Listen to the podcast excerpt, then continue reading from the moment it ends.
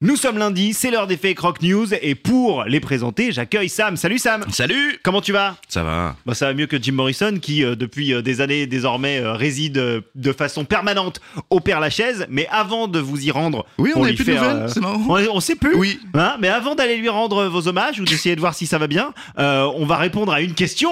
Est-ce qu'avant d'être au Père Lachaise, il est vraiment mort dans sa baignoire Oui ou non Une chanson l'addition présente les fake rock news de Sam sur WeFM. Ne me remerciez pas, mon cher Joe, pour ces futurs arguments quand vous entendrez ébahi votre ami retraité vous affirmer Non, mais Jim Morrison, quoi, il est mort aux toilettes Non, mais on le sait, il est comme Claude François, il est mort dans son bain.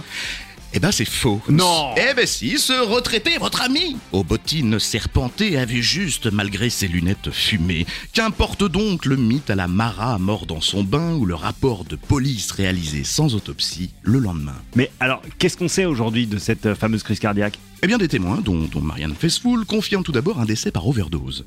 Le leader des Doors était d'ailleurs suivi par un cardiologue, attestant de difficultés respiratoires la veille. Mais surtout, c'est le patron du bar parisien Rock'n'Roll Circus qui affirme que le chanteur est bien décédé dans ses toilettes. Mais alors, pourquoi il l'a pas dit avant Eh bien, pour ne pas être impliqué, attendant la prescription des faits pour enfin avouer cette vérité, le corps a été emmené jusqu'à l'appart de l'artiste, le plongeant dans un bain afin de compliquer le travail du légiste quant à la véritable heure de la mort.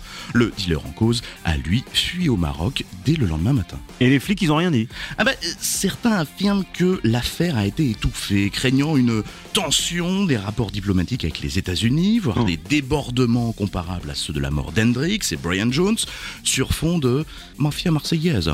Ah oui, d'accord. Et vous, là, vous balancez quand même la vérité malgré tout, quoi. Eh bien, c'est l'avantage de la prescription. Au regard de la justice, personne ne finira prévenu. Ah Il est malin Il est malin Fake rock news avec Sam de Une chanson l'addition. Merci beaucoup, Sam. On se retrouve la semaine prochaine. À lundi. Ciao